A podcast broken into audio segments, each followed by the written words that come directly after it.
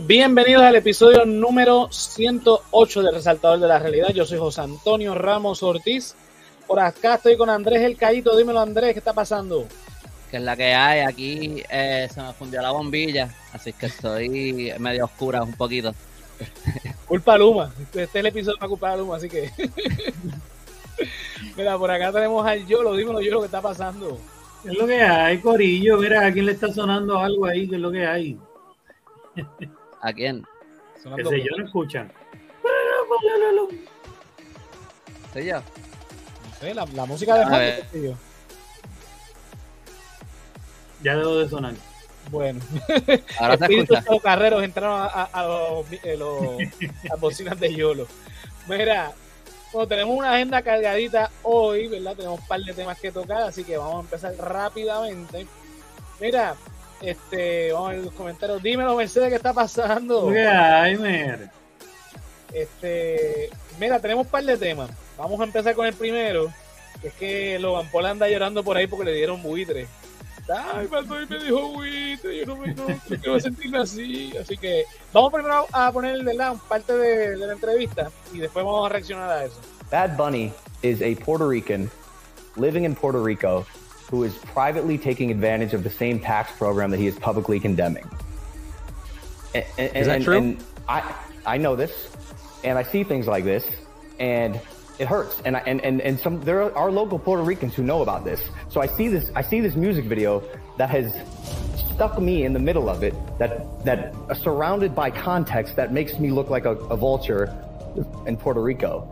And again, while I love Bad Bunny, I, I cannot personally support the, the hypocritical nature of his exploitation. Wow. El tipo anda llorando porque le dijeron la verdad en la cara. Mira, vamos a explicar rápidamente, obviamente se, él, él hace unos comentarios diciendo de que él se siente herido porque le dijeron buitre y no se siente así, y aparte que Un saludito a Logan Paul. saludito a Logan Paul. Está conectado ahora mismo en Dorado allí.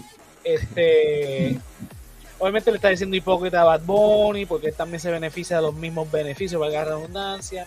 Y hay que aclarar unas ciertas cosas, ¿verdad? Para, para entender el, el contexto de, de- ¿verdad? las palabras de Logan Paul. Hay grandes diferencias entre la figura de Logan Paul y Bad Bunny, más allá de- del contenido que crean ambos para el entretenimiento. Exacto, los dos son boricuas, obviamente. Claro que sí, Logan Paul es tan boricua como eh, Ricardo Rosselló.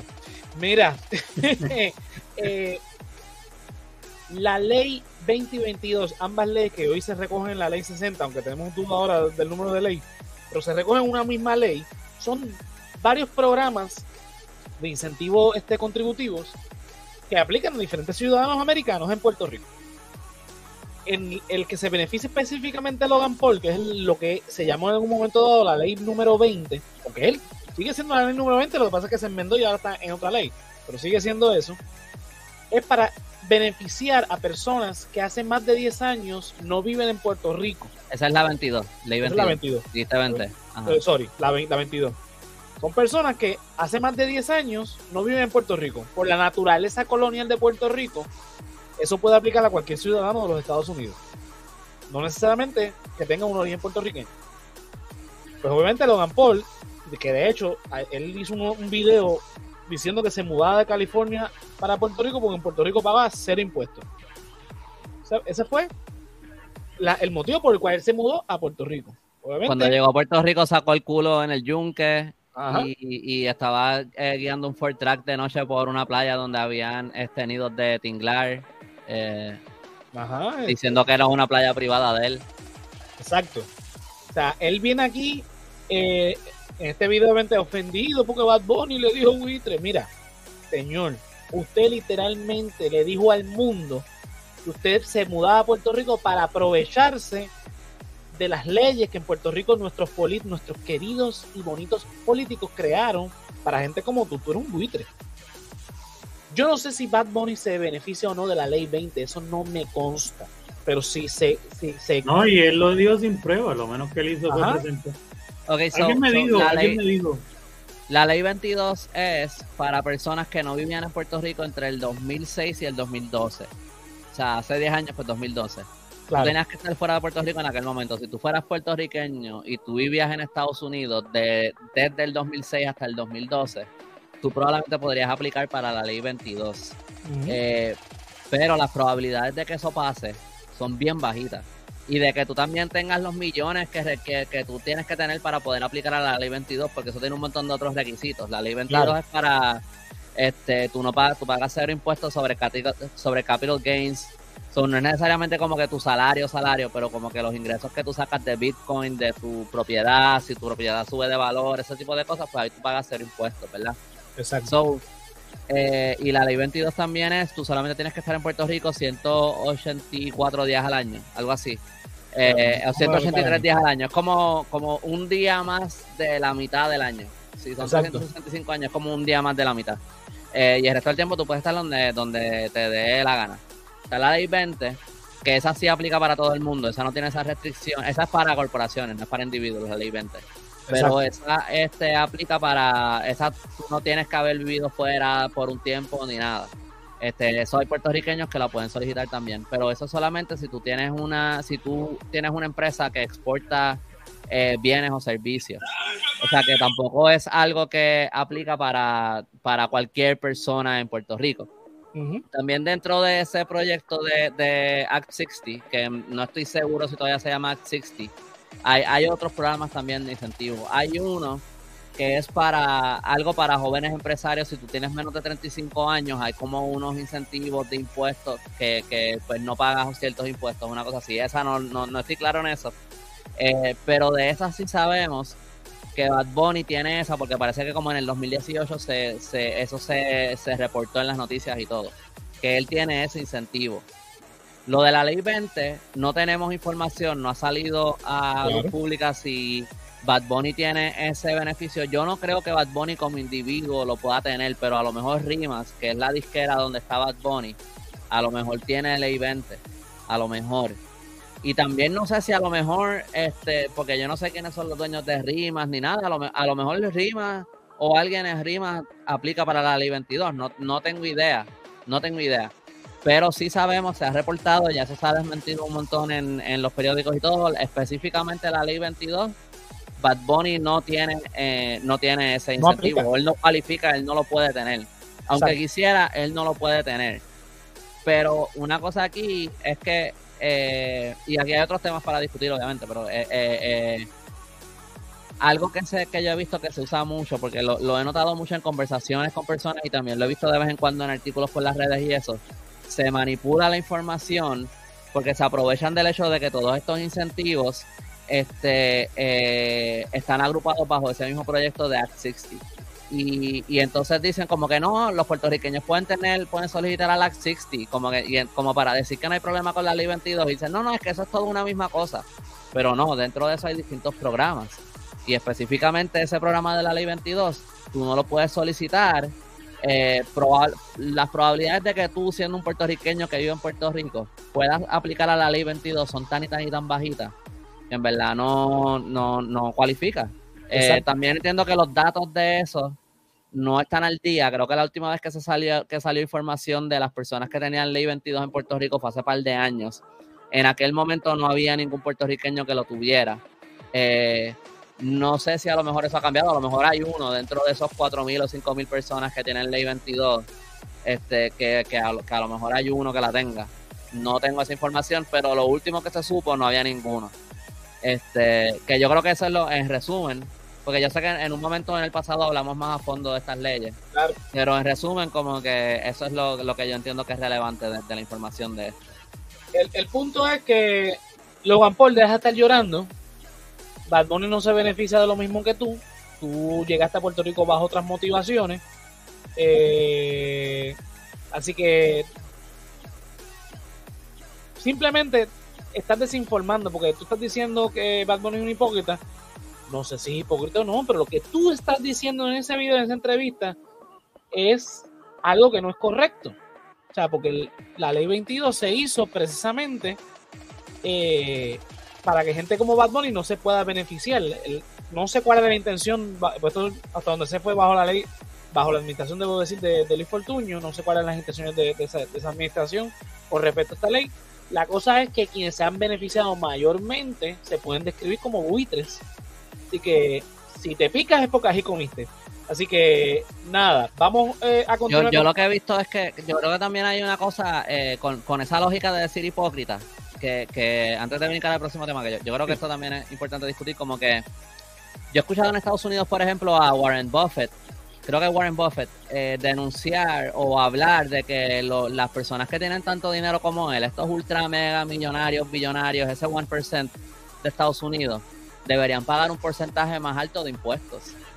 Obviamente, Warren Buffett no está pagando más impuestos de los que el gobierno le exige que él pague, eso él está Claro. pagando. Pero él, pero él dice, yo debería estar pagando más impuestos. Eso no va a ser un hipócrita. O sea, él, él- él está, y para mí está brutal, pienso yo, que si hay una persona que se está beneficiando, que, que piensa que hay algo en el sistema que es injusto para la población, pero que esa persona se está beneficiando de esa injusticia anyway. Si él la denuncia, yo no creo que eso te hace hipócrita anyway, ¿entiendes? Ajá. Pero al final de del día, si ese fuera lo que pasó, que eso anyway no es lo que pasó, eh, porque lo, lo que pasó en verdad es que, que el- ellos están denunciando un problema específico que está pasando a consecuencias de estas personas que se benefician de la ley 22. Exacto. Y esas consecuencias de, de esas personas que se benefician de la ley 22, que esos 4.000, 5.000 personas están comprando un montón de propiedades en Puerto Rico. O sea, no, no es que ellos llegan y compran una casa y ya. Ellos están comprando la casa de ellos y después un montón de Airbnbs y otras casas y un montón de propiedades aquí se están quedando con todo. So, esas 5.000 personas, a lo mejor entre ellos hay, yo me voy a inventar un número aquí, pero esas mismas 5.000 personas podrían tener 10, en- entre todo a lo mejor sumar 10.000, 20.000 propiedades o algo así que hay que le pertenecen a ese grupito de personas. O sea, ellos están, ellos están acaparando las tierras. Exacto. Y, y en ese sentido, yo no veo de qué manera tú le puedes decir hipócrita a Bad Bunny, porque esas no son cosas que Bad Bunny está haciendo. Y yo no creo que aquí igual alguien tiene un problema con que alguien como Bad Bunny, que sabemos que hace cuántos cinco años estaba trabajando en un econo, si de repente le está en una posición económica para poder eh, comprar propiedades, para poder tener algún tipo de, de qué sé yo, eh, eh, eso no, Ah, Yo no creo que a nadie aquí le moleste eso. Aquí el problema No, es que aquí lo que la gente está molesta es que el sistema está rigged en contra de nosotros y somos muy pocos los que podemos llegar a estar en la posición de Bad Bunny. Y lo que está cabrón es que Bad Bunny estando en esa posición está, está denunciando ese problema y abogando por el pueblo. Ajá. Y en ese sentido yo no veo de qué manera en verdad eh, eh, tú puedes decir que Bad Bunny está siendo un hipócrita. La- No no, tiene lógica. No hay break. Exactamente. No hay break no. por ningún lado. Él está ahí tratando de, de lavarse la, la, la imagen, este Logan Paul, eh, ¿verdad? Porque como se sintió aludido, porque sale en el video, obviamente, pues tratando de, de defenderse, pues sale, sale con estos disparates. Pero yo lo, que, lo, que yo, lo que yo noto de esto, y yo, yo sé que vamos a brincar otros temas, mala mía, pero no eh, lo, que, lo, que, lo que yo noto de esto es eh, estos inversionistas de Ley 22 y estas personas que están en, perdón, de, de Bitcoin, de esas cosas que, que hablan de, que tienen estos podcasts y hablan de tips de negocio y cómo ellos hicieron sus millones y de monetizar y toda la mierda y qué sé yo. Ellos siempre le tienen detrás de eso una justificación moral. Si tú escuchas, por ejemplo, a la gente de las criptomonedas hablando, ellos tienen toda esta justificación moral de este mundo idílico donde el dinero está descentralizado y el gobierno no tiene poder sobre eso, no hay ningún monopolio, ni nada, como que... Y yo entiendo que un video como este de Bad Bunny le atacó a, a- a esa como eh, justificación moral que ellos usan para hacer básicamente lo que les dé la gana. Ajá. Y, y, y eso yo creo que es lo que, porque yo lo señalo algo en el chat que, que, que es, es muy cierto. Logan Paul y, y su hermano, que siempre se me olvida el nombre del, del otro. Huele bicho Este, Paul. ¿Cómo? Huele bicho Paul. Ya, como que e- ellos, ellos han hecho su- sus millones y su carrera básicamente a base de controversia y a base de medio ser los villanos Exacto. o el bad guy. Pero yo creo que este ataque entra un poco en. en le, le- ataca las justificaciones que ellos tienen para, para el dinero que ellos tienen, Sí. para las riquezas que ellos tienen. Y yo creo que va un poquito más allá de, de él como persona. Yo creo que él lo vio más como un atentado a, a sus negocios. Y por ejemplo, algo que yo podría decir hace, hace cuándo, cuánto fue. En un momento yo escribí un artículo sobre la ley 22, que está en mi, está en mi blog. Cuando yo publiqué ese artículo, yo empecé a recibir un montón de, de suscripciones a mi email, spam, Que yo lo sé porque los emails son bien raros y de repente yo recibí un montón de suscripciones. Un montón. Y yo pensé que es raro. Y algunos tenían nombres de cosas de cripto, pero fue todo como que justo después de que salió ese artículo. Eh, los otros días entré en. Maybe esto es aburrido para contar, pero el punto es que por donde yo envío los email blasts, yo casi nunca envío email blasts. Los otros días entré y vi que el último email blast que yo envié me había salido un warning de MailChimp que me estaba básicamente diciendo como que si esto que pasó vuelve a pasar, te vamos a tener que bloquear tu cuenta. Y es que todos esos email spam este, rebotan. Y MailChimp está leyendo eso como si yo estuviera haciendo algún tipo de scam o algo por la plataforma y me quieren bloquear a mí. O sea que parece que esas personas de Ley 22, cuando vieron ese artículo, o una persona, a lo mejor es una persona con, un, con mil bots, este, parece que trataron de, buscar la manera de como que de, de, bloquearme mi... Ajá, ajá. Pero me enteré de eso literalmente de casualidad. Eso fue hoy que yo me di cuenta. Mira para allá. O sea que a esa gente no le gusta que tú hables nada, nada, nada, nada en contra de eso. Rápido vienen a atacar. Exactamente. Pues mira, eh, vamos entonces ahora a brincar al próximo tema. Eh, mira, llevamos tres semanas del paso de la campeona y todavía hay gente sin luz. Luma, Luma dice, ustedes le creerán o no, Luma dice que tiene 99% de los abonados con luz. Eh, la misma página de ellos, eh, déjame, compartirla aquí para que la vean. Eh, compartir pantalla, pantalla, Luma. Para los que nos están viendo, estoy compartiendo la página de Luma. Ahora mismo ellos ponen que las diferentes regiones, todas están al 90% o más. Arecibo, Bayamón, San Juan, Caguas, Ponce y Mayagüez. Eh, mano, yo no creo ese número, sinceramente. Eh, saludos, este Sarilú. Está, está por aquí también eh, Meli. Eh, dice que desde ahora no le quiero nada a Luma, no, ni yo. No. El par de gente conectada hoy está por ahí también Noni de Resaltador Geek, está Daiko, está Mercedes, está también Juan Manuel. Así que gracias por conectarse. Nada. Luma dice que tiene 99% de los abonados con luz. Eso representa a 1.447.464 clientes. Pero si ni siquiera se saben todos los municipios, ahí solamente hay 5. No, no, pues eso, eso está por región, este, Andrés. está por región. Este, de verdad que las regiones también hay desproporcionales, pero bueno. Por ejemplo, eh, la región de Bayamón incluye este, todos los que yo digo que son este barrio de, de Bayamón, toda alta, toda baja. Pero si mira, mira Ponce, las ridículas de, de Ponce todo el sur. pero mira. Sí. Ahora sí que Ponce es Ponce y lo demás parking, papá. Mira, el, norte tiene cinco divisiones y el sur tiene Ponce. 11 y entonces el oeste tiene todo, literalmente el oeste, y un poco del centro. Arecibo tiene algo del centro y algo de la costa norte. Y San Juan tiene todo el este y obviamente el municipio de San Juan. Eh, y Caguas todo el centro hasta el este de, Puerto Rico. ¿Viste? Pero si lo ponen así, si lo ponen así, así, claro que pueden decir que el 90% de Ponce tiene luz.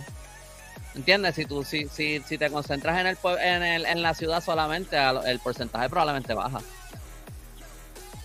sí, es como decir, la, zona de Ponce, este, y están hablando de Cagua. Sí, no, este, esta, esta, es la última información que sale a las 10 de la mañana de hoy. Eh, obviamente después entonces pone que son 98% de clientes restaurados, no lo creo ni, ni para Dios. La este, matemática no cuadra muy bien ahí. No, no, no, mira, a mí no me cuadra, aparte de que ellos han admitido, como dijiste ahorita Andrés, eh, antes de irnos al live, que ellos no han contado los bolsillos, que son un montón. Eh, bueno, métanse a la página de Jorge Bracero. Y en uno de los posts que él puso sobre los, bolsillos, la cantidad de gente que le comentó era asquerosa. Y en un momento dado, él dejó de contestarles a todos ellos y etiquetó a Luma y dijo: Luma, contéstales tú, porque son demasiado de gente que está sin luz. Este. Mira, aquí pone Mercedes, dice: Mira, esa vista de la cámara, si yo fuera de presidente, le zumbaba con el mayor de por embustero y cara de lechuga. Y esa audiencia por cinco horas y pico y Luma no contestó nada. Sí, eso ya, mismo vamos a eso, este, Mercedes. Es increíble que a tres semanas este, del paso de la campeona estamos Puerto en- Rico es un bolsillo. Sí, no, literalmente. Este, estamos, porque, ok, no es solamente que los números no cuadran, es que a los que tenemos luz se nos va la luz todos los días. ¿Es o no es? Es que esa es la que hay. A mí, en casa se me va eh, por lo menos dos, tres horas al día. Y obviamente comprándole eh, reguladores de voltaje y protectores a todos los equipos para que no se dañen. Porque Pues en mi eso- casa todas las bombillas están fundidas menos tres. No, dos. Dos bombillas no están fundidas en mi casa. y no dudaría que sea culpa de Luma. Este, o sea, estamos Es hablando. que son de esas bombillas LED que duran ni que 10 años y no duraron ni uno. Eso, eso es por los bajones. Los mandó bajón. No, no busquen más nada. Vamos a echarle la culpa a Luma. No, no somos electricistas, pero le echamos la culpa a Luma. Este, ¿Qué pasa? Este señor, vamos ahora con lo que dijo Mercedes, lo de la, la, la vista pública, diciendo de que no, a Luma hay que agradecerle, porque en 12 días reconectó al 90% de los clientes, a diferencia de lo ocurrido en el huracán María. Mira, canto de Sí, huele eso es lo que encabrona. canto de huele bicho, ¿cómo tú vas a comparar el huracán María, categoría 4, con Fiona, categoría 1?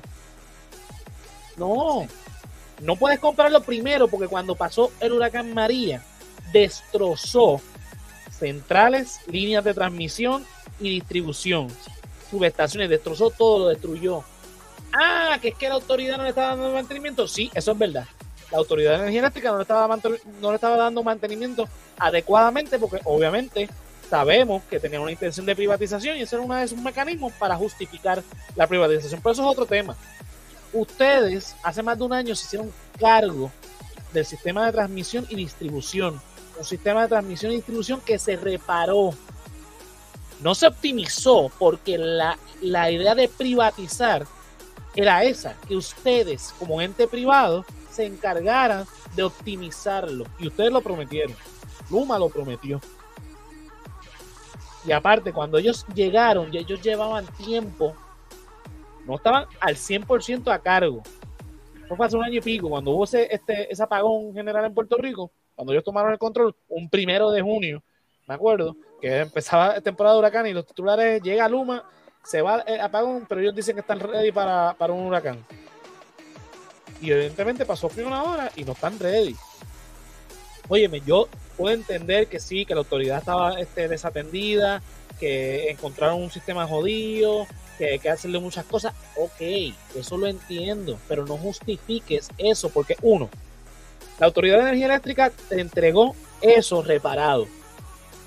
No optimizado, eso lo entiendo, pero estaba reparado. A diferencia de, cuando pasó María, que no tenía mantenimiento, que estaba débil y pasó en categoría 4 y no es para menos, se destrozó y tardaron un año en repararlo.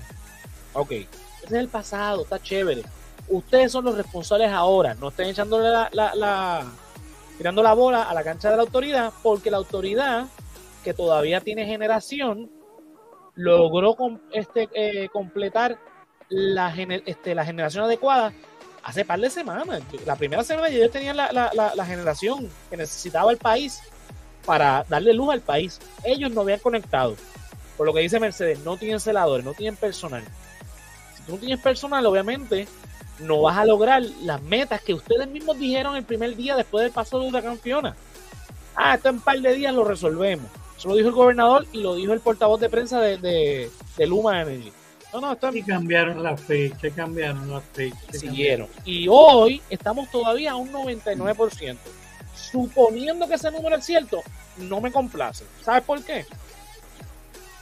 Porque a mí me prometieron que con la llegada de, de- de una compañía privada, esto iba a mejorar al 100%.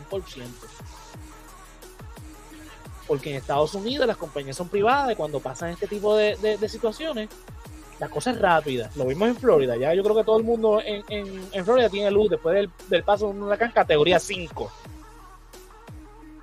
So que este señor no puede venir con la cara de chuga, como dice Mercedes, a, a la Cámara de Representantes de Puerto Rico a decir que nosotros los puertorriqueños tenemos que agradecer la Luma. No, nosotros pagamos un servicio. Usted hágalo y hágalo bien. Punto.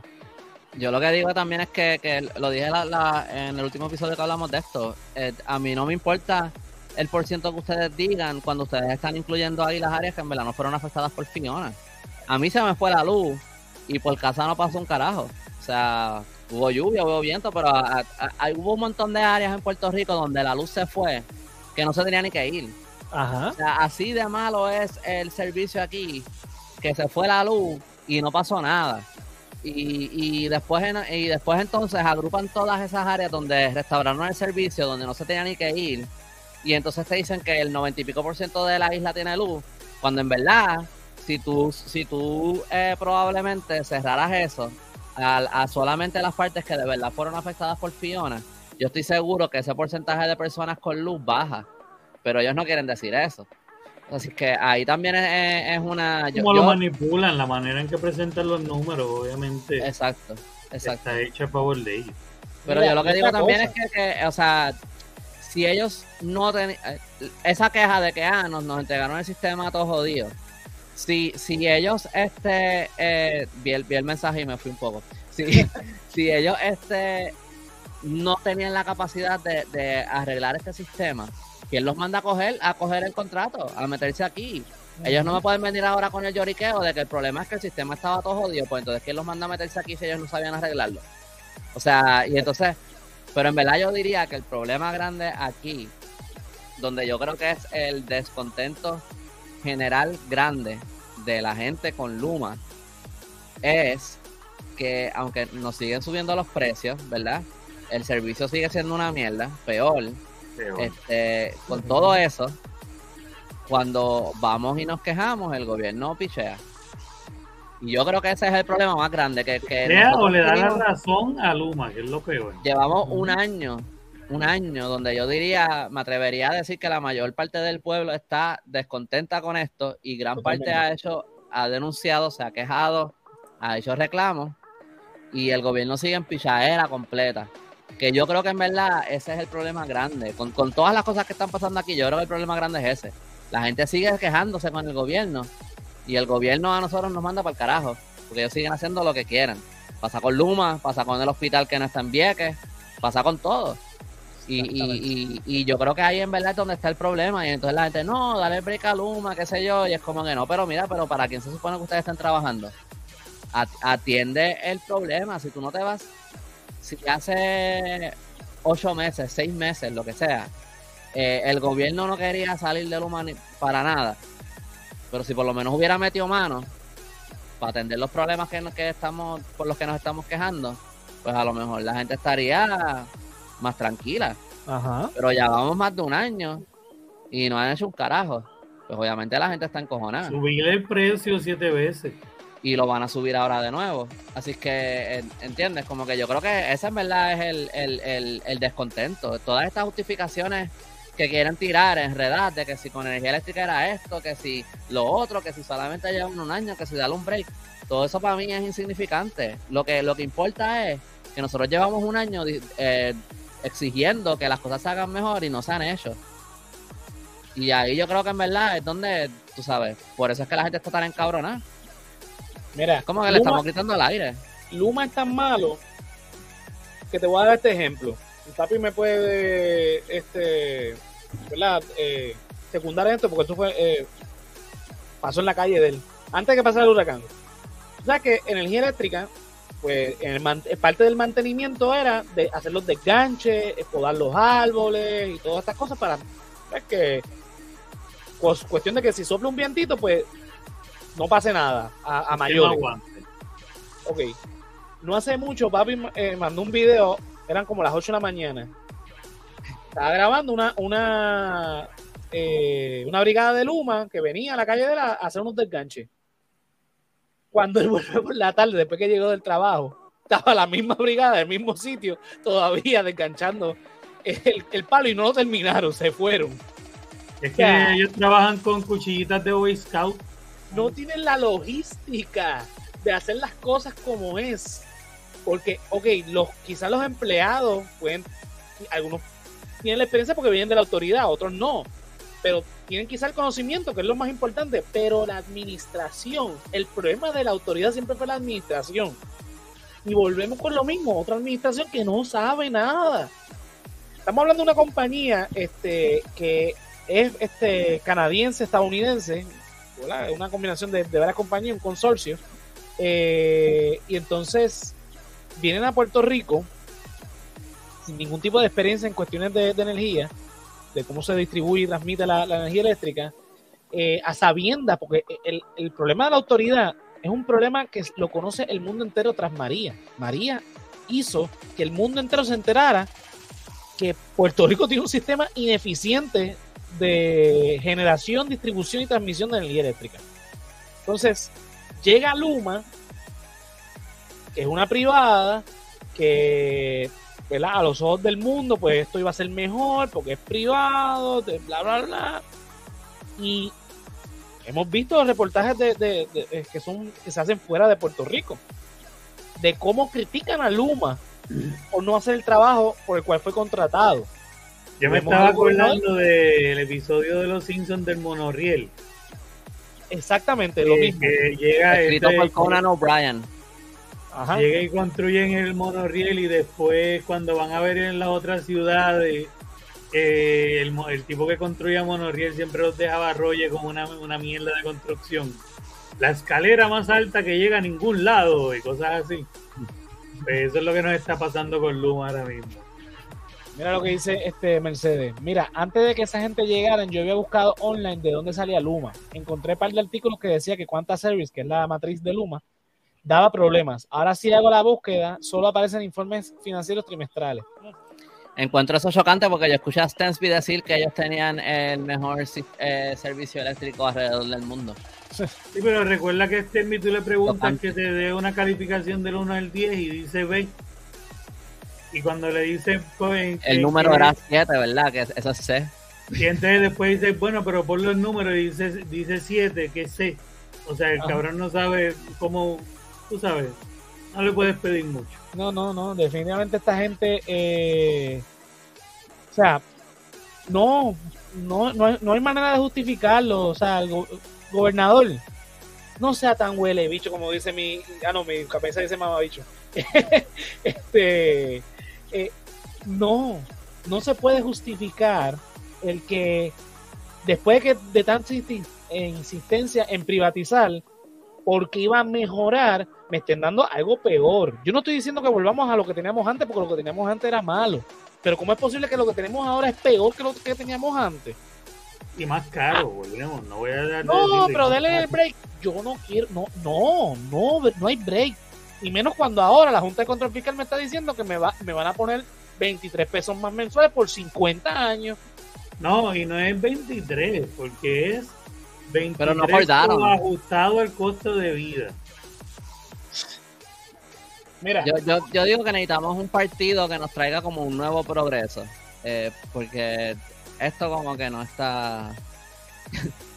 no, no, mira, eh, Jorge Racero puso, tan pronto salió esta Se noticia. puede llamar puso- el partido del nuevo progreso o algo así. Sí, Es que la palabra progreso, progresista, Sí, no, no, nuevo, sí, no. Ya, ya popular, nos cansamos de, de- de los nuevos progresos. Mira, democrático. mira, Jorge Bracero en sus redes progresistas nuevos que creen un partido. Sí, no. No está ahora por ahí el partido estadista puertorriqueño, no, no más partidos, ya no queremos, no queremos saber de partidos. Pepa. Mira, dice acá, eh, eh, 26 dólares al mes son 312 al año, 15.600 en 50 años. 1.5 millones de clientes a 15.600 es igual a 23.4 mi- billones. Hagan la matemática ustedes. Eh, esa deuda de 9 millones nos va a costar 2.6 veces. ¿Quién emitió esa deuda? ¿Cuál fue el destino de ese dinero? ¿Para la, la autoridad o para otra agencia? ¿Dónde está el dinero del pueblo? Eso es una. Está- Y ese dinero es para los bonistas exclusivamente. Las Exacto. deudas pa- que siguen por el lado y todas las demás deudas que ya se tienen y se van a seguir acumulando es otro problema. No se crean. No, y, y acuérdense, eh, eh, estoy saliéndome un poquito del tema, pero su- salió hace unas semanas que el... eh, ¿Te acuerdas la página esa de Tumba el Tumbe, que era propaganda de Luma? Sí. Eso, el que la estaba corriendo era un, era un funcionario de, de la, de la agencia esta, de la autoridad de las alianzas público-privadas, que son la gente que se supone que están fiscalizando a Luma. Que ellos mismos admitieron que no tenían los mecanismos para fiscalizar a Luma, que no tenían ningún procedimiento en sitio. Por más que antes de eso ellos estaban diciendo que sí, que estaban investigando, pero que se iba a tardar más de lo que tomara el que se venciera el contrato de Luma, que se vence el 30 de noviembre. Eh, eh, o sea que, que, todas esas facturas que nos están subiendo a nosotros y qué sé yo, pero ¿cuánto de eso están metiéndolo en propaganda? Porque esos posts de Tumba el Tumba siempre tenían, siempre tenían chavos puestos en, en, Facebook y no se fijaban, pero siempre decía sponsored.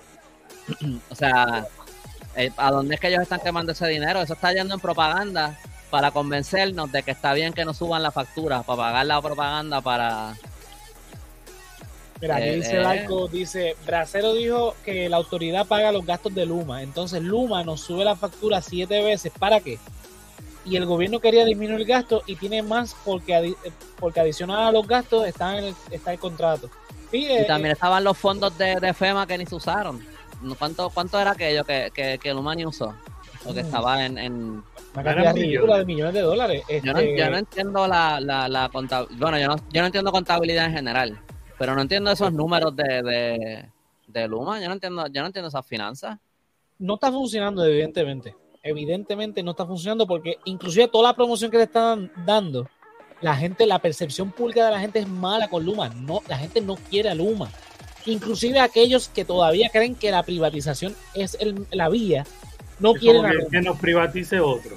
Exacto. Ponme otra compañía, no me pongas a esta gente. O sea, eh, mano, no. Lo, con María, obviamente, fue la, gota que colmó el vaso porque hemos tenido otras experiencias ya con Luma de apagones que no tienen sentido. Eh, bueno, ellos llegaron, hubo un incendio en Monacillo, después hubo un apagón. O sea, han pasado un montón de cosas. La madre de los tomates explotó. Ha pasado una cantidad de cosas que la gente. Hay más explosiones que en Ucrania. Ay, mi madre. Sí. Este. Un saludito, Andrés. Cancelado, cancelado. El momento de cancelar a Andrés. Ah, este, un saludito, Andrés. Pues la, cosa es que. Un saludito a Ucrania. Sí. La cosa es que, pues, el pueblo no cree en Luma, el pueblo está muy descontento. Luma existe. Pero no cree en ellos. o sea, está ahí, pero pues. Mi paciencia se está acabando. Está bien, me callo, me callo. lo, lo, lo, dudo, mucho, Pipo. No, no, no. Lo, dudo mucho porque Pipo dijo que, que su paciencia se está acabando con Luma. Yo lo dudo mucho. Si tu paciencia realmente se está acabando, Pipo, haz algo. Usted es el gobernador de Puerto Rico. Haga algo. ¿Por qué no hace nada? Se está acabando la paciencia. Al pueblo usualmente, usualmente es que uno está, uno es impaciente y uno está disimulando para verse paciente. Pero él está como al revés. Como que le está disimulando que está impaciente. Porque en verdad no le importa un carajo. Ah, Mira cómo vez que veo eso. Ese, ese teatrito de él, desde que llegó a la gobernación, desde que era candidato, porque cuando era comisionado era el tipo más pacífico, tipo más polar, aquel otro. Llegó a, ser candidato, es el más machito, machito pichón lo que es. Él de seguro la pasa bien ahí como que esperando en el sesco, pero entonces le escribe a la gente como que, ay, está jodienda, mira esta fila, qué larga, qué sé yo, pero en verdad él está ahí de lo más tranquilo ahí. Como Ned Flanders, es bien Ned Flanders, pero después cuando escribe mensaje de texto ahí se hace que está bien molesto. Exacto. Tú, últimamente estás viendo mucho Los Simpsons. lo sé todo. ¿Cómo era que se llamaba el, el, el, el Simpson que era el gobernador? Este, no, el, el alcalde, el alcalde de Diamante. El alcalde de Diamante. No, no, no, el, este, el gobernador que, el del pelo azul. Que se parecía a Fortuño. Ah, Milhouse. Ah, Milhouse. El amigo de, de, de Bart. Sí, Milhouse Fortuño. Ay, mi madre, son idénticos. Bueno. Pues esa es la que hay con Luma. Luma, yo no le quiero los números, sinceramente. 40, el 99% lo dudo mucho. Lo dudo, pero a niveles este, estrambóticos. Eh, han hecho un pésimo trabajo con esto del huracán. Este, el, tenemos un gobierno inexistente, un gobierno que supone que esté representando nuestros intereses y no, no está. Algo que a mí nunca se me va a olvidar de Luma y, el huracán es la falta de prioridades, energizando los hospitales, energizando los, los hogares de ancianos. Este, o sea, Luma ni siquiera tenía un plan para eso. Eh, No tenía plan para nada. La gente que vio, yo no vi brigada, sinceramente. La primera brigada que yo vi fue la que yo les envié en el, este, en el chat, en el video San Juan, que la vi de casualidad y saqué el teléfono corriendo y le tiré la foto. Este, esa fue la primera briga- brigada que yo vi este, en todo este tiempo. Pero los que han visto brigadas, lo que han visto es que están perdidos, que no saben, que. Bueno, lo que puso Darko por ahí ahorita. Estuvieron dos días bregando con un poste. Este. La gente la- habla, habla de ver briga- brigadas como si hubieran visto un UFO. Sí, es un Ah, evento para, es como que, wow. y Te mandan, te fotos. mandan la foto borrosa. Y sabes, ¿Eso es real o, eso, o eso- o eso es un Photoshop? Ah, A esto es ese de otra nivel compañía. a ese nivel están. Así que Stenby, Pierluisi, no, ya esto, o sea, eh, esto es intolerable, ¿verdad? Eh, no estén comparando esto con otros eventos, porque cada evento atmosférico es diferente, eh, son situaciones diferentes. eh, la cantidad de empleados bajo esos otros fenómenos versus la que tiene ahora Luma es también diferente del cielo a la tierra, aunque no justifiquen su ineptitud han sido ineptos, han sido mediocres. Esa es la palabra. Digo, yo estoy siendo este, buena gente diciéndoles mediocres. O sea, porque son mediocres, son más o menos buenos. Y la, la- la realidad es que no han sido ni eso. Así que, Aparte No hay de que esa manera- justificación de decir como que, ah, podría ser peor. No, cabrón, podría ser mejor. exacto. Lo ideal es Está que bien, se siempre podría ser peor. y fuera mejor. ¿No han visto en las redes el meme de- del que se pone la- el, el- el tubo en, en la, la- la bicicleta y se cae y, y culpa a, que Sí. están diciendo, ah, Puerto Rico echando la culpa a Luma, 70 años de la autoridad, le ponen, mira, no me interesa si la autoridad de energía eléctrica por 70 años fue mala. Pues ya la autoridad no está a cargo de transmisión y distribución. La autoridad hizo su trabajo en general, que ese es su trabajo actualmente, en general. Ellos llegaron a los números a la semana. Transmisión y distribución todavía no llegan a los números y no me es satisfactorio que estén en el 99%. No me interesa. Era para que en días, como prometió el gobernador y como prometieron los mismos de Luma, se restaurara. Porque es inconcebible que antes de que llegara el fenómeno, ya el 100% de la isla estaba oscura. En sitios donde no sopló ni un viento. Como dice Papi, Papi estuvo durante todo el huracán con las ventanas abiertas viendo Netflix. Yo no, porque en casa no había luz. Porque se fue antes, de, de mucho antes de que yo iba a hacer un montón de cosas para adelantar porque sabía que se iba a leer luz porque obviamente sabemos que se iba a ir la luz. Eso Aquí no se era fue sábado, aquí se fue un día antes. un día antes, peor. Aquí no, se- yo no pude hacer eh, el expediente mortal, no se pudo hacer porque aquí se fue la luz y no estaba lloviendo. Exacto. O sea que eh, eh, no es cuestión de no, que antes, que no me interesa antes, es ahora. Dame los resultados de ahora. Y los resultados de ahora han sido malísimos. Mira, vamos con los comentarios. Dice aquí Mercedes: Antes la autoridad se veía donde quiera, aunque estuviera uno trabajando y cinco mirando. Eh, me dio que ser generoso, eso mismo iba a decir. Dice Papi por aquí: El fin de esa paciencia es más larga que la llegada de la estabilidad. Totalmente. Eh, dice Mercedes, pero es que yo nunca vi un poste con explosiones con fuego artificial, ni cables vivos sueltos, ni zonas que parecen di- discotecas o constantes bajas de voltaje. Dice Darko, yo conozco una cubana y me dijo que en Cuba se tardaron como dos días en restablecer el servicio de luz y por allá, por allá pasó Ian. Sí. Entonces papi dice 99% no es real en ninguna estadística. Sí, eso no, definitivamente. Exacto. Es un número inflado. Bien, bien metido. un número inflado. Así que nada, vamos para el próximo tema, porque ya estamos cansados de Luma, sinceramente, pero no le vamos a sacar el guante, como hizo el gobernador que dijo, no, no, yo no le he sacado el guante a Luma, cojones, se los- nunca, se- nunca le puso el guante. Es la verdad. Bueno, eh, nada, el próximo tema que vamos a estar discutiendo, el- la rapera Villana Antillano estuvo por España y ahí le hicieron una, una entrevista eh, donde se molestó un poco porque dijo, no, porque Puerto Rico le pertenece a Estados Unidos y se viró. Y yo, ¿cómo fue? Voy a poner un momento, eh, ¿verdad? El, el corte del, de la entrevista para entonces hablar en contexto de lo que dijo ahí ella. Tú eres caribeña, claro. Claro, no me lo ves. Sí, verdad, ¿eh? Se te ve presencia caribeña, presen- claro, presencia antillana, ¿eh? De Puerto Rico. Puerto Rico es que pertenece, claro, claro.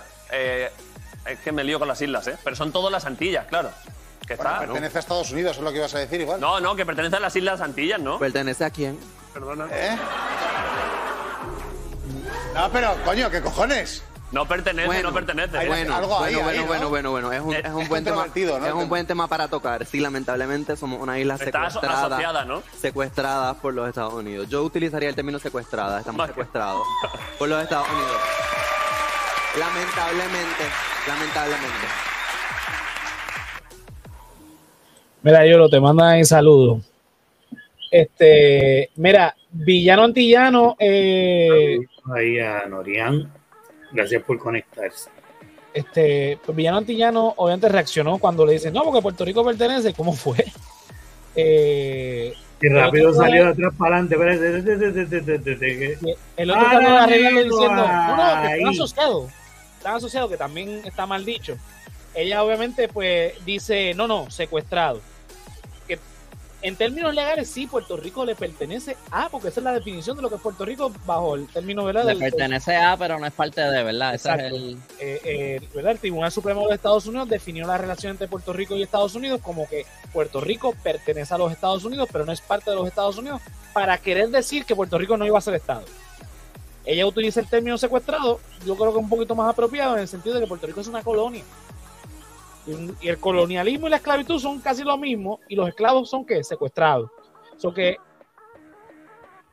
para decir eh, este asociado, como trató de decir el, uno de los hosts de- del programa, eh, no, no, que son asociados. No, tampoco, porque el nombre, aunque el nombre oficial de Puerto Rico es Estado Libre Asociado, la naturaleza de la relación entre Puerto Rico y los Estados Unidos no es una de asociación. Una asociación implica que somos socios y tomamos decisiones a la par. Y somos nosotros iguales. no tomamos decisiones a la par. Nosotros no votamos por el presidente. Nosotros no tenemos voz ni voto eh, sobre nuestras leyes de cabotaje, sobre... De eh, ninguna ley que se hable en el peticiones. Congreso. Sí, nosotros no, no tenemos ley, eh, voz ni voto sobre ninguna ley federal. Eh, por lo tanto, nosotros no, no somos socios. Nosotros Socios no son somos, los 50 estados de la Unión. Exacto. Ellos son socios. Nosotros, Nosotros no. no. por lo tanto, eh, yo creo que Villa- eh, Villano Antillano, eh, además de que se está expresando a su propia manera, ¿no? Es como, como ella lo entiende, como ella lo ve, y toma la, la decisión de expresarlo como, como lo siente. Entonces, que la ataquen por eso me parece la cosa más pendeja del mundo porque no, ella, o sea, ella no es político, ella no es, o sea, no Ella es una figura, ella no es la embajadora del partido de, de whatever, o sea, es una figura artística que tiene derecho a expresarse como, como mejor le plazca en cuanto a lo que está expresando. Y que no lo dijo mal.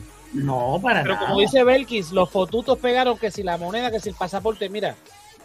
Vaya a Cuba y Venezuela para que vea cómo están allí.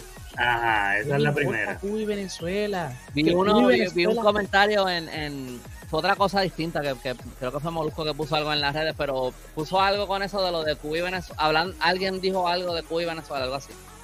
Este, y alguien comentó en, en los comentarios de Molusco que no sabe lo que se dice aquí, una persona de Venezuela, que dijo, ¿Venezuela qué? Déjame decirte que aquí estamos de lo más bien. Diablo. Cada cual, ¿no? Mira, que Cuba y Venezuela resuelvan sus problemas. Nosotros tenemos que resolver los nuestros. Y usted, si es estadista, déjeme decirle que ya su partido, el partido que lo representa usted, que es el Partido Nuevo Progresista, aunque ahora supuestamente existe otro. eh, Esto es lo que yo decía, que debería ser un partido como de un nuevo progreso. Andrés, no volvamos a lo mismo. Un saludito, un saludito, Andrés. Seguimos.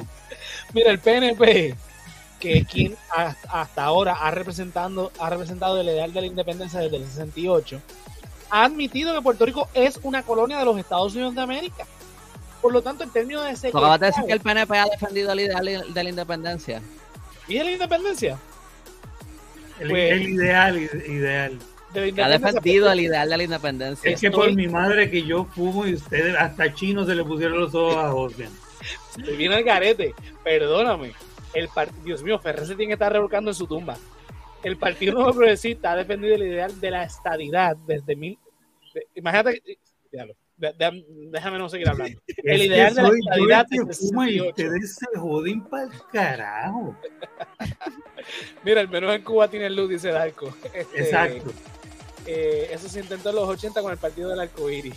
Mira, a donde voy es que los estadistas del Partido Nuevo Progresista pues han dicho, mira, esto es una colonia. Así que está bien decir que Puerto Rico ha sido secuestrado por los Estados Unidos porque eso es lo que pasó. O sea, nosotros, a nosotros nos tomaron como una propiedad, a nosotros no nos preguntaron, mira, eh, España eh, perdió la guerra, eh, ¿ustedes se quieren con Estados Unidos? No, no, no, no, fue que allá la reina y un representante de, de- del presidente firmaron en París que Puerto Rico ahora le iba a pertenecer a los Estados Unidos y los Estados Unidos dentro de, la, de la constitución de ellos es el Congreso quien este, va a retener lo- los poderes soberanos de, de los territorios y será el Congreso quien decidirá y el Tribunal Supremo determinó que Puerto Rico es una propiedad de los Estados Unidos. ustedes pueden ver las fotos de Estados Unidos como bombardeó aquí y todo para, para, para tomar a Puerto Rico y, y, Claro. eh, entiendo que eh, en Puerto Rico nunca se rindieron durante la guerra hispanoamericana, fue que eh, España se rindió y pues entonces pues aquí Ajá. dejaron de pelear, pero eh, ay puñeta, el mismo Estados Unidos lo admitió en hace poco, con lo yo he dicho esto aquí antes, cuando estaban hablando de los de los de la paridad de los fondos federales que Puerto Rico no recibe los mismos fondos federales que los estados. El mismo Estados Unidos dijo que Puerto Rico no recibía esos fondos federales porque nosotros no entramos, no entramos en un acuerdo mutuo con ellos. Ellos, ellos no, estas no eran las palabras exactas, pero ellos básicamente, no, no me acuerdo las palabras exactas, pero era algo así. Ellos básicamente lo que dijeron es, ustedes no decidieron estar con, eh, ser parte de Estados Unidos. O sea, que ellos están diciendo, obviamente que nos invadieron y que nosotros no escogimos el el estatus actual del Estado Libre Asociado. Exacto. Eso lo, eso lo dijo el Congreso de los Estados Unidos hace como dos años. O sea, que esto no es, ni, no es ni algo que se dijo hace cualquier 30 otro años. Estado o- federado que se, o sea, que entró en un convenio eh, y entonces aceptó unas cosas. Nosotros somos una colonia. Exacto. Pero lo que único es que el- hubo una presión mundial para que literalmente el mundo se deshiciera del estatus colonial. Y Estados Unidos, ni corto ni perezoso, dijo, ok, ¿con qué colonias yo sí me quiero quedar? ¿Con Juan? ¿Con esto? ¿Con lo otro? ¿Con Puerto Rico? Pues, ¿cómo, ¿Cómo me deshago del nombre? Pero pues me voy a quedar con mis colonias. Ajá. lo hizo. Y con Puerto Rico, pues el truco fue el Estado Libre Asociado. Ah, no, sí, pero lo que quería decir es que, que aquí no estamos hablando de algo que sea propaganda de los izquierdosos, eh, comunistas o lo que sea. El Congreso de los Estados y no- tampoco estamos hablando de algo que pasó hace 50 años, que la gente empiece, ah, ya eso pasó, supera, lo que sé yo. Porque no Ajá. les encanta decirlo con todo, excepto con energía eléctrica, ¿verdad? Tú hablas de- cualquier cosa, del- ah, supéralo, qué sé yo, que tú. Este, pero en, eh, pero el mismo Congreso de los Estados Unidos lo admitió hace dos años y no sé si lo han hecho otras veces también en el pasado así tan directamente. Pero esto vino del Congreso de los Estados Unidos, esto no es una propaganda de ningún lado. Eh, yo no sé, El task ¿has- force de, de- de- sobre el tema de Puerto Rico de Bush y de Obama, en sus informes dijeron, Puerto Rico está en propiedad de los Estados Unidos que si decidiera vendérselo a otro país lo puede hacer. Trump lo iba a hacer. Exacto, Trump, en Trump in- inclusive preguntó cuál es la posibilidad de, de- de- de vender a Puerto Rico y comprar Groenlandia. Si nos quieren intercambiar por Groenlandia, yo no sé cómo nos mueven para allá arriba, pero Sí. este Que nos vendan a este, Arabia Saudita, es la que tiene mucho chavo, Dubai. Sí. Nos pueden vender a quien le dé, al que, al que pague, vamos, el que pueda pagar. pero vamos a hacer un GoFundMe y comprarlo nosotros. Está difícil. Está difícil. Eliezer Molina dijo que iban a hacer un boicot a Luma, que yo no sé en qué quedó eso, pero con esos chavos que no le paguemos a Luma, a Luma podemos comprar el Puerto Rico. No es mala idea. Hay que llamar a Alexis Molina a ver este qué podemos hacer. Hay que ver Yo no sé qué pasó con eso. Mira, alguien me comentó en. TikTok hace como una semana, en un video me escribió Puerto Rico, el único país que vive en el pasado.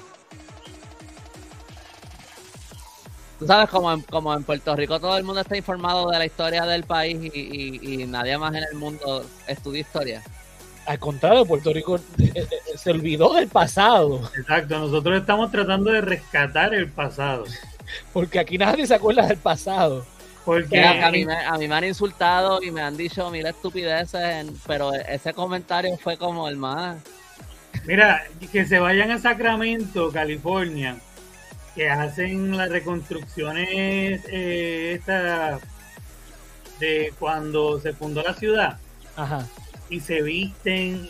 Hay unas tiendas en Old Sacramento de disfraces que tú vas y para eso y hay gente que va en esa en esa temporada exclusivamente para ir a esa tienda, alquilar la, la ropa y participar de la actividad. Y es la cosa más cool del mundo porque como el pueblito sigue siendo como decir Lord San Juan aquí, pues la gente se viste de acuerdo al periodo y la ciudad ya obviamente es del periodo y se ve todo tan brutal y traen los caballos, mano, eso, imagínate si ellos valoran eso y rescatan y hacen, y esto lo hacen en diferentes partes y volvemos cuando viví en Texas, pues lo de Remember de Álamo y los- la, la gente en el sur con, con su historia bien también bien proud, bien orgullosa. Este, y aquí hay, alguien comentando de que nosotros estamos Lo que ¿Cuál pasa es que la, lo que pasa es que la, la, la historia en Estados Unidos o en otros países, ¿verdad? Eh, puede ser, eh, es solamente como que estás viviendo en el pasado, como que tiene esta cosa a lo mejor de una nostalgia medio imaginaria, este, como que es motivo de orgullo, es como que es motivo de amor a tu país y todo eso. O sea, ahí hay Civil War reenactments, hay Renaissance Fairs, que ni siquiera es su historia, pero es historia exacto. como que se pasan en eso. Tú vas a Disney y en Disney tienen mil cosas de historia. Hay una cosa de- del Hall of Presidents y cosas así como que en todo Estados Unidos eso es algo que está presente. ¿Cuántos museos de- de- hay en DC, en Washington DC? O sea, eso es algo que está bien presente allí. En Puerto Rico, la, y no, no quiero señalarlo como que solamente en Puerto Rico, obviamente, pero como que en Puerto Rico la historia es muy inconveniente contarla. Porque cuando tú estudias la historia de Puerto Rico, si tú miras este, la guerra hispanoamericana, este, el Tratado de París, lo que pasó ahí, ¿verdad? Si tú miras todo eso nada más, si tú brincas al, al, al siglo al, al siglo XVI, al 1493, ¿verdad? Finales del siglo XV, tú ves que nada de lo que ha pasado aquí en los últimos 500 años fue por consentimiento del pueblo. O sea, hace 500 años los españoles se robaron a Puerto Rico, le robaron la libertad a, a los borincanos que vivían aquí. A la gente que nació en Puerto Rico y que vivía en Puerto Rico en aquella época, que si tú quieres hacer todo el argumento que tú quieras de la sangre, de que si no tenemos sangre taíno, que si tenemos sangre taíno, lo que sea, olvídate de la sangre por un segundo y piensa que esa gente son tan boricuas como nosotros porque ellos nacieron aquí, se criaron aquí, vivían aquí, se preocupaban por lo que pasaba en Puerto Rico y por lo que le pasaba a sus familiares. Y a esa gente les arrebataron sus tierras y su libertad Exactamente. hace 500 años. Y esa gente que en aquel momento nos robó, después vino y nos regaló así a Estados Unidos como si nosotros no valiéramos un carajo y estamos en lo que estamos. Pues si tú hablas de esa historia o de todas las distintas imposiciones coloniales que han pasado a través de esos 500 años, es muy inconveniente para las personas que quieren defender la colonia, que quieren defender el status quo, que quieren defender eh, la unión con, con esos poderes coloniales. Pues entonces aquí cuando tú hablas de historia vienen con las críticas. No quieren saber la historia. Como les, les estaba diciendo antes de, de hacer el, el podcast, Villano Antillano tiene, eh, tenía antes en su, en su Instagram, ya no lo tiene yo creo, pero su biografía en Instagram decía, yo maté a Diego Salcedo. Villano Antillano es una persona que conoce la historia de Puerto Rico. Y Villano Antillano está ahí hablando de que Estados Unidos secuestró a Puerto Rico. Él- él- ella entiende eso. Este, pero pues, aquí la gente no quiere ver eso. ¿Tú sabes qué es lo peor de todo? Algunas personas, debería decir, algunas Claro. personas. ¿Sabes lo peor de todo? Que hoy estamos celebrando 500, 500, 500, más de 500 años de que Cristóbal Colón descubrió a América. En verdad es pasado mañana, hoy es el día feriado. hoy pero lo estamos conmemorando. Hoy lo estamos conmemorando. Es el 12 de octubre, pero hoy en Puerto Rico se está conmemorando eso. Que nada, que ahora le llaman el Día de la Raza, pero igual, ¿qué es lo que estamos celebrando? O sea, de que vino este señor perdido, porque estábamos perdidos con Huevisco. Bueno, Y- cuando llegó aquí, ¿no? Sí, bueno, pero la, primera vez, segundo el 12 viaje de ya él octubre- sabía. Perdido no estaba. el 12 de octubre de 1492, cuando llega a lo que hoy día son las Bahamas, él no sabía que estaba llegando un continente nuevo. Él muere pensando que, que llegó a Asia. O sea, y, y estamos celebrando eso y aquello y lo otro. Y lo que representó realmente la llegada de Cristóbal Colón a América es algo triste. Porque los europeos llegan a América y por su creencia de superioridad moral y religiosa, destruyeron todas las culturas que habían acá. No solamente la taína aquí en, en Puerto Rico y en, en las Antillas, en todo el resto de América. Porque ellos entendían que estaban mal, porque estaban adorando dioses falsos, porque no, estaban, no hablaban español, andaban en nu. Ellos no entendían las culturas originarias de acá. No tenían Eso- intención de entenderla, que era No. lo peor. Ellos quemaron, medio, destruyeron. es- es medio contradictorio un poco, porque cuando tú ves lo- lo- los cantitos que tenemos del diario de Colón, porque ese diario se perdió y lo que tenemos son unas transcripciones de unos resúmenes de, o sea, no es la fuente directa lo que tenemos, Claro. pero cuando tú ves lo que se escribió eh, del viaje, mientras Colón va pasando por las distintas Antillas que pasan el primer viaje, cuando él llega a, a la República Dominicana, a la Española, eh, Haití, eh, él dice que la, la diferencia en el desarrollo de la civilización era como que bien marcada. Y después también lo dijo cuando llegó a Puerto Rico, eh, a Boriquén, como que él dijo como que, que la ciudad, el, el pueblo al que llegó parecía una, parecía Valencia. El, el, y, y Puerto Rico y la República Dominicana parece que tenían unas sociedades más desarrolladas que las otras Antillas, y ellos lo dicen, ellos lo dicen cuando, cuando llegan a estas islas. Pero después entonces, que ellos querían tener esclavos, ¿verdad? Después entonces el debate era lo que tú estás diciendo, José, como que si, si los taínos eran, si los indígenas, no, no específicamente los taínos, si eran humanos o no. Si eran humanos, si tenían la capacidad de razonar y de creer en el Dios de ellos y toda la cosa, lo que sea, no los podían esclavizar, ¿verdad? Y eventualmente pues eso se determinó y eso es otro revolú, obviamente no voy a entrar en eso ahora, pero eh, algo bien interesante para mí, por lo menos, yo escribí un artículo de esto, pero yo no lo, no lo he publicado, pero eh, cuando los, los, los españoles, los, los documentos de los españoles, por lo menos Gonzalo Fernández de Oviedo, pero muchos otros también, ellos nunca dicen, nunca se refieren a sí mismos como españoles. A, a los taínos ellos les dicen indios, ellos no les dicen taínos, ellos les dicen indios. Indio. A, lo- a- a los españoles siempre se refieren a sí mismos como cristianos. Hay una diferencia que ellos están trazando ahí que es moral. ¿Entiendes? Como que nosotros tenemos esta moral cristiana, nosotros sabemos lo que está bien, lo que está mal, estos son estos salvajes, eso no. Y, y si tú estiras eso al presente, no es exactamente lo mismo, no es exactamente lo mismo, pero hay algo de eso, en cómo eh, nos pintan de afuera a nosotros y cómo nosotros mismos nos vemos a nosotros mismos como inferiores. Eso sigue. Desde que llegaron esos españoles aquí, ellos empezaron a escribir esas cartas y empezaron a buscar las justificaciones para esclavizar a esos taínos y para quitarles sus tierras. Porque eso fue lo que ellos hicieron. Ellos llegaron aquí, compraron sus tierras, los, encomendaron a ellos y, o sea, las compraron, en verdad las cogieron, porque carajo le- que, que vale para los taínos lo que sea que tuvieran los españoles que ofrecerles. Se quedaron con sus tierras, los obligaron a trabajar y todavía al día de hoy siguen con esos mismos cuentos. De los taínos decían que eran vagos. Lo mismo que dicen de nosotros. Los taínos que lo estaban obligando a trabajar y ellos no querían. ¿Quién carajo quiere estar ahí 14 horas minando oro en, en, en los ríos? ¿Entiendes? Y eso sigue al día de hoy. Pues la gente no quiere. Esas cosas son muy incómodas para la gente, eh, para algunas personas. Y yo veo que cada vez, yo creo que eh, se está abriendo más la mente a esas cosas. Pero las personas que quieren mantener el status quo, que están muy agarradas a eso, es muy incómodo conocer esa historia. Y, y, o sea, desde que llegó Cristóbal Colón, Cristóbal Colón se llevó esclavos para España del primer viaje. Ajá. Del primer viaje. Él mató gente, esclavizó. Este, hay personas que piensan que él no, que fueron los que vinieron después.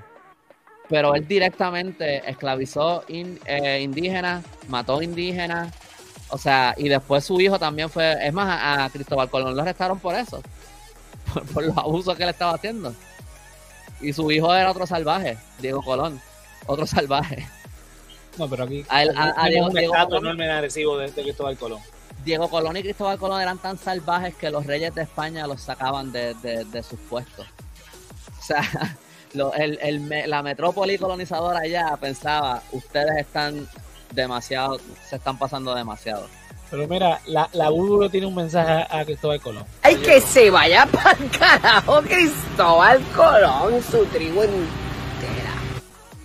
Parece que sus gafas están basadas en las velas de, la, de los barcos. Mira, que Cristóbal Colón se va al carajo de que su tribu entera. Eso Mira. resuena muy bien. Este, vamos a brincar entonces al último tema. Eh, tengo por aquí este señor que es Un portavoz de saludito la- villano antillano. Sí, un Yo saludito. sé, que no, yo sé que no está viendo esto, pero soy fan. Ah, no, pero yo puedo hacerle llegar ese, ese, ese saludito. Ah, Pues sí, saluditos. Está a fuego. Fuego, Este, rap- rapera eh, bien cabrona. Sí. Al César lo que es del César. Este, nada, vamos con el próximo tema. El portavoz de el grupo Provida, Mario Rosario Maisonet, este señor que está aquí, dijo en una vista pública que porque hay muchos abortos en Puerto Cara Rico- tiene. Lo único que quiero decir antes de todo es que cara tiene. Bueno, Me molesta pues, que la barba es de un color y el pelo es de otro. Sí. Algo Mira, está este pintado. señor, este señor dijo, ah, no sé si fue en la Cámara o en, en, en- en el Senado, no importa, dice que por culpa de los abortos que se realizan en Puerto Rico, las escuelas están cerrando. Dijo también que las mujeres que se practican el aborto es porque están jangueando y no, no quieren saber de nada más, nada. Eh, una de disparate, obviamente, eh, tratando de justificar ¿verdad? su visión de mundo. Vamos con números, vamos a hablar de números y después entonces hacemos los análisis. En el 2020 se realizaron 3.751 abortos, de los cuales 54% fueron a mujeres de madres, o sea, mujeres madres, debo decir, con hijos entre 1 a 6 hijos, ¿verdad? De ese 54%, el 46% de las mujeres son madres jefas de familia con más de un hijo. En el 2021, en Puerto Rico nacieron 18 más de 18 mil personas. Y él está diciendo que hay demasiados de abortos en Puerto Rico. Tú comparas el número entre casi 4 mil a casi 19 mil. Obviamente hay más nacimientos que abortos. Y obviamente los abortos que se, eh, realizan, su mayoría son de mujeres que ya tienen hijos. Y de esa mayoría, pues la mayoría son jefas de familia, o sea que son madres que no tienen el apoyo de los padres de sus hijos. Este señor no está contemplando el hecho de que en Puerto Rico se están cerrando escuelas por dos motivos. Primero, Julia Kelleher. sí, ese es uno. El- el- Con no, es el iba- no es el primero que iba a mencionar, pero sí ese es uno. El otro es que en Puerto Rico ha bajado la población más que nada porque muchos puertorriqueños han decidido irse de Puerto Rico.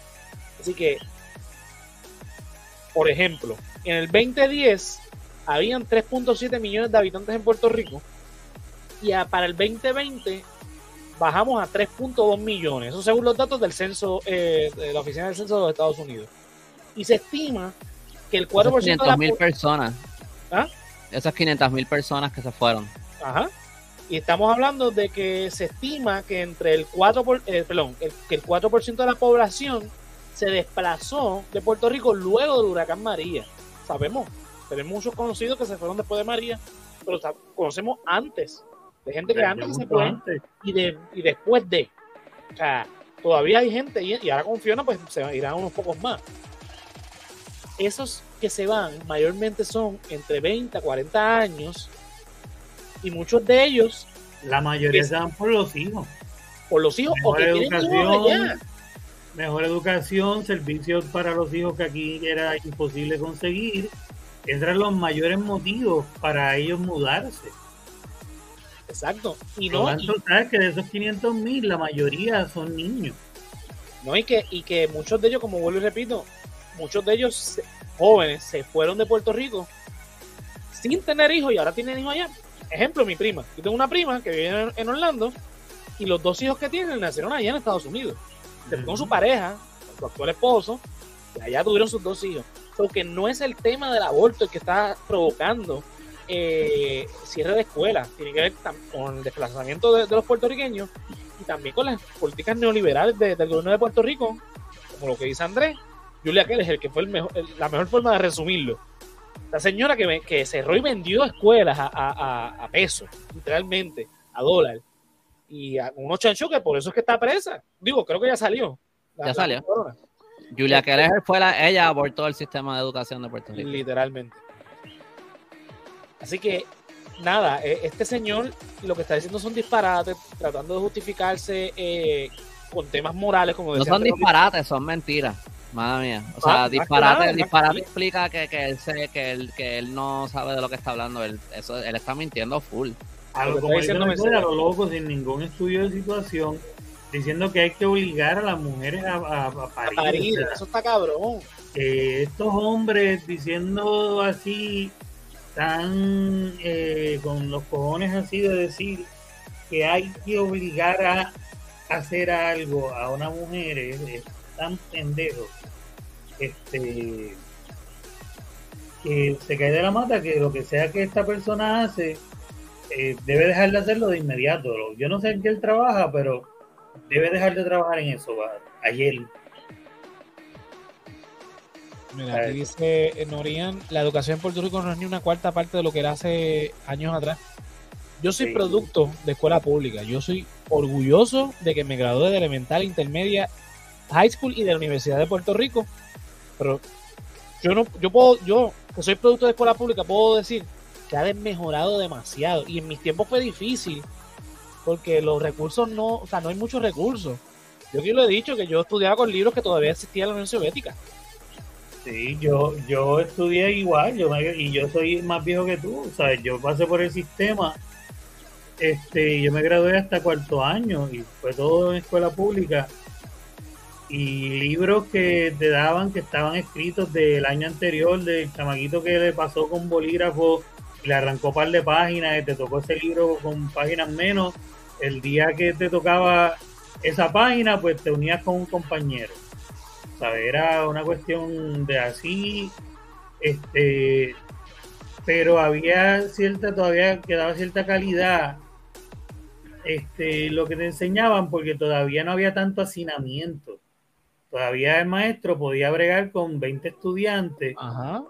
Y, y podía bregar con los que estaban un poco más atrás en las clases y había un poco más de espacio para respirar, pero ya cuando yo estaba llegando cerca de graduarme, yo veía y veía que los, los, que estaban en intermedia eran 30, 35 en un salón. Y yo decía, diablo, mano, ¿cómo carajo la, la maestra puede hacer eso? Si apenas podían con los 20 que éramos nosotros. Y Yo lo- eso era, ¿sabes? Hablándote en los 90, imagínate ya. Ahora mismo, ahora mismo hay un montón de municipios donde lo que hay es una como una escuela superior por todo el municipio. Ajá. Y, y lo que hay son que están haciendo estas cosas como interlocking, donde los estudiantes cogen clases la mitad del día y después viene otro grupo. So, la gente está cogiendo clases literal de media hora. O sea, eso que tú aprendes en media hora, tú te, te sentaste, abriste el bulto, cogiste que 10 minutos de clase, 15 minutos de clase y te fuiste para la próxima. Corillo, Eso no, no. yo me Es gradué. más, ese tipo a lo mejor debería estar abogando por que aborten más. que- Ay, señor. Mira, yo me gradué en el 2009 de escuela pública, aquí en este barrio de Bayamón llamado Tobalta, en la escuela Adela Rolón Fuentes. Éramos 15 grupos en grado 12, nos graduamos 300 personas. 15 grupos, haga la matemática. Éramos un cojón de gente.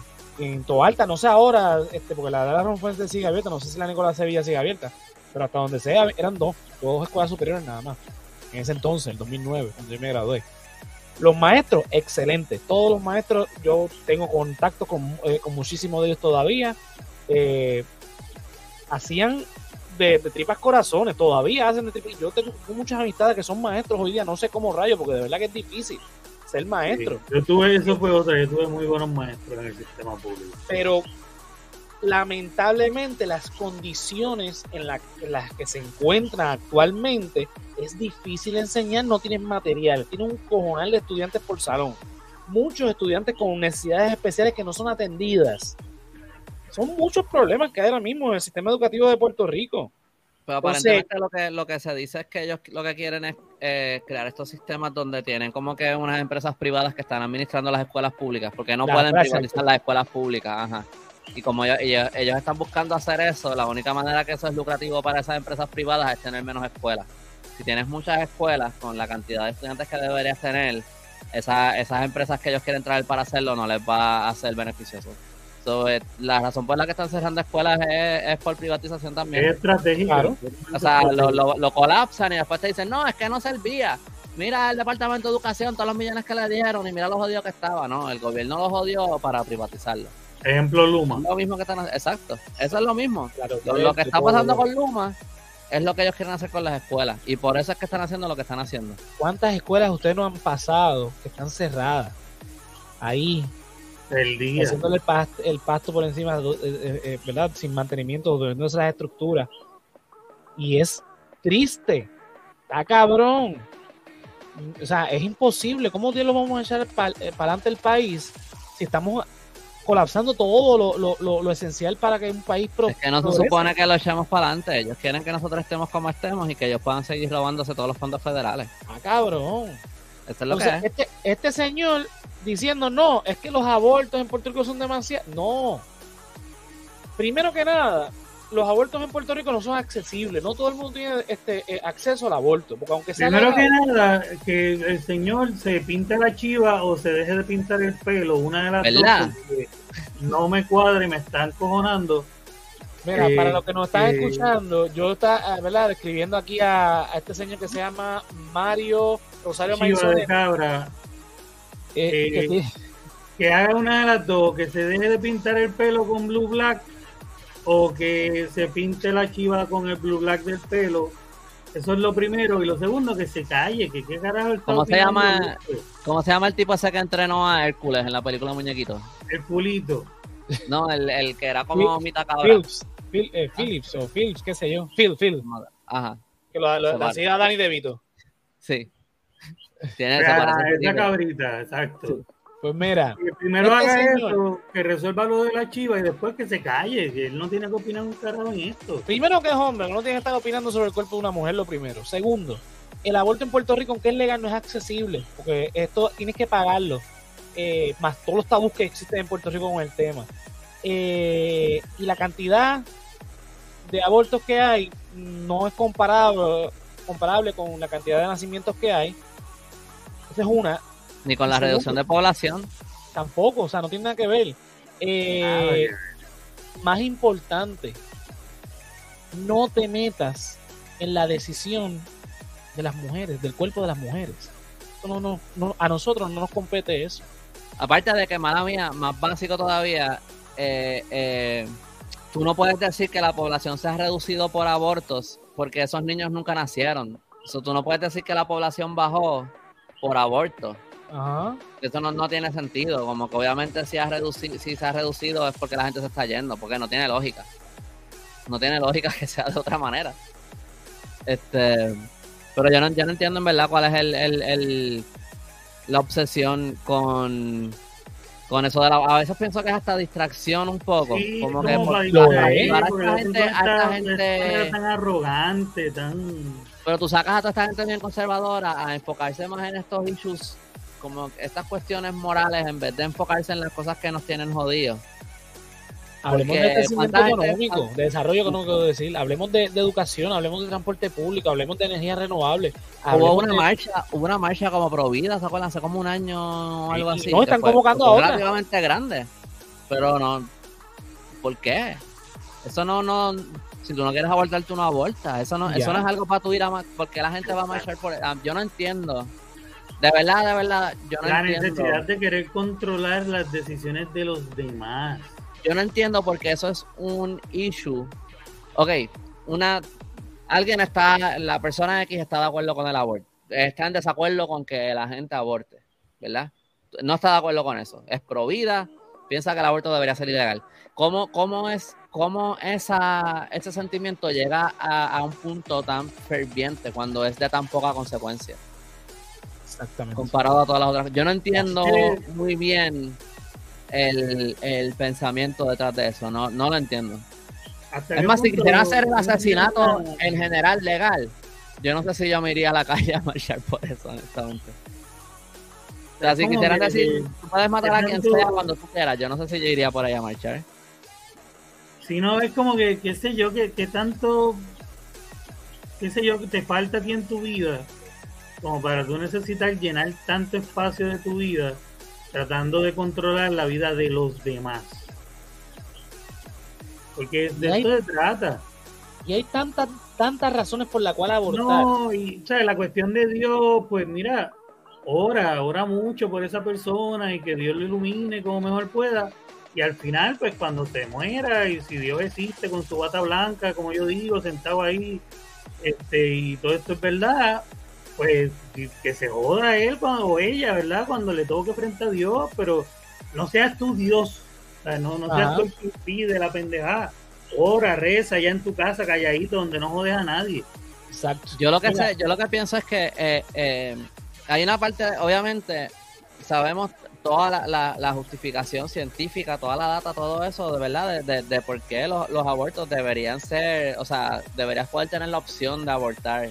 Claro. Eh, eh, como que no, es- esa data existe y esa justificación está.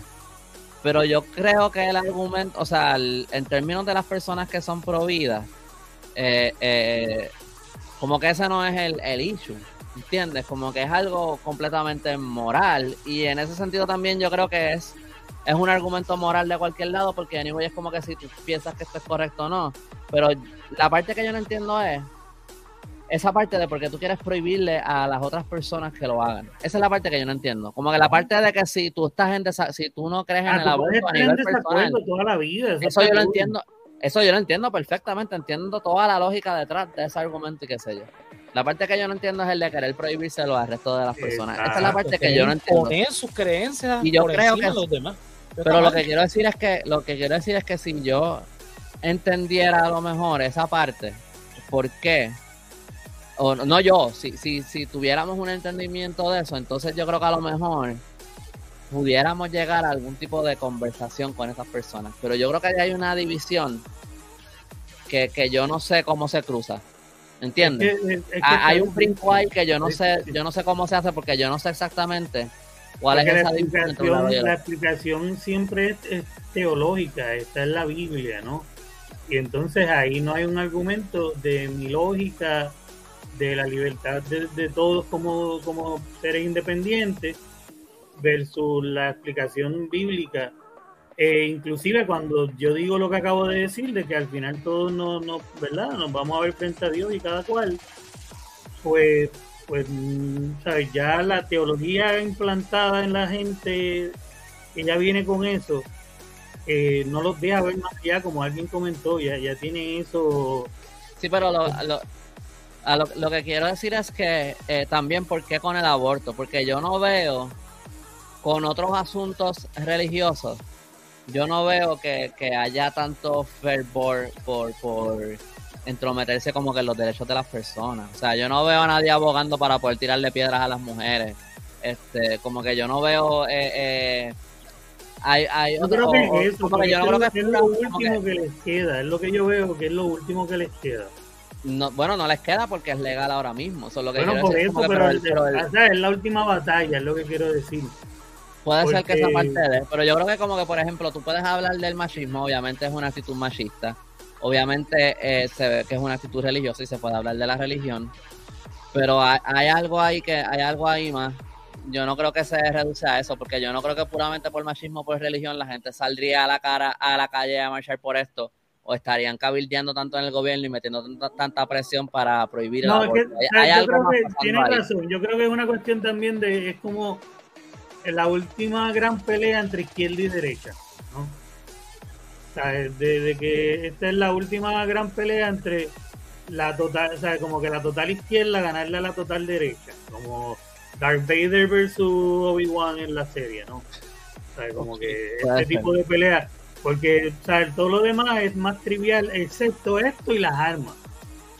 Esas son las únicas dos Lo de las armas es más en Estados Unidos, yo diría. Por eso, que no, ha llegado claro. tanto aquí, pero el, el- esto del aborto yo no lo entiendo. Yo, yo vi en Estados Unidos una justificación eh, racial, que, lo, que el- un argumento racial de por qué era como una manera de mantener el- la mayoría blanca este, en Estados Unidos. Pero eso como que no se traduce exactamente igual a Puerto Rico, no entiendo exactamente cuál es el empuje, a menos que sea solamente por imitar lo que están pasando en Estados Unidos. Pero como que- en verdad, si, si tú fueras pro, pro vida, tú estarías marchando más por Luma y por el sistema de salud para que estén en mejores aquí condiciones. aquí ¿Cuánta no gente, traduce, cuánta en gente el no gobierno está dejando morir? Pues este, ¿cuánto, cuánto, este, cuánto- cuántos policías hay? Como que no, no sé, como que no, no hay. O sea, el muchacho ese que acribillaron a balas porque se robó un carro, como que eh, eh, el, el- hay tantas cosas que no están funcionando bien y que están costando vida y se enfocan en esta partecita y las otras cosas que, que, que afectan las vidas de las personas Por no alguna motivan de la misma manera. Él, tiene razón, por alguna razón lo de la eutanasia también es otra que la- los dos lados también se ariscan y empiezan una pelea rápido. Pero fíjate, pero yo creo que con la eutanasia no hay, no hay una división tan clara. Yo creo que ahí hay mucha gente que está muy ambivalente con ese tema. Yo no Sí, veo. pero el por mismo- alguna razón nunca se pasa ley concreta. Cada vez que se somete ley siempre hay una... Pero Yo creo que la- André, y lo entiendo, es que en Puerto Yo creo Rico que la gente está muy decidida con eso, honestamente. Yo en creo que la Puerto gente Rico, como no hay tanta cae. información, pues no. Yo personalmente yo no estoy muy seguro dónde yo caigo en eso. Yo veo las Ni cosas yo. y yo, como, yo no eh, entiendo el argumento, pero como que yo, yo no estoy en, en, en- Yo ahí yo no tengo una que- postura. Tendría que informarme mucho más, para ser honesto, de lo de la eutanasia. Yo creo que eso es más complicado, eso es un poquito más complicado para Yo estoy a favor de la eutanasia, pero pues es un tema de discusión que lo podríamos hablar más adelante porque es bien complejo. Sería interesante Podríamos porque así traer para- más. y- Mira, Eh, sobre eh, lo que dice Geraldo Ajá. de las armas de fuego, yo creo que aquí es ridículamente difícil obtener una licencia. Versus en Texas es ridículamente fácil, que también creo que es, todo lo contrario, ¿no? Ahí debe haber un in-between. Pero en Puerto Rico es difícil y caro. Entonces también es, es injusto. Este. o sea, creo que debería ser un poco más accesible. Yo estoy a favor de que, que, que sea así. El problema es que si no la consigo de manera legal, la voy a conseguir de manera ilegal. Entonces, Exacto. estoy con el, en, ese, en ese lado estoy con el punto de Yolo, que aunque yo creo en la restricción de, de, de armas, yo creo que para que la consigan de manera ilegal, prefiero que la consigan de manera legal.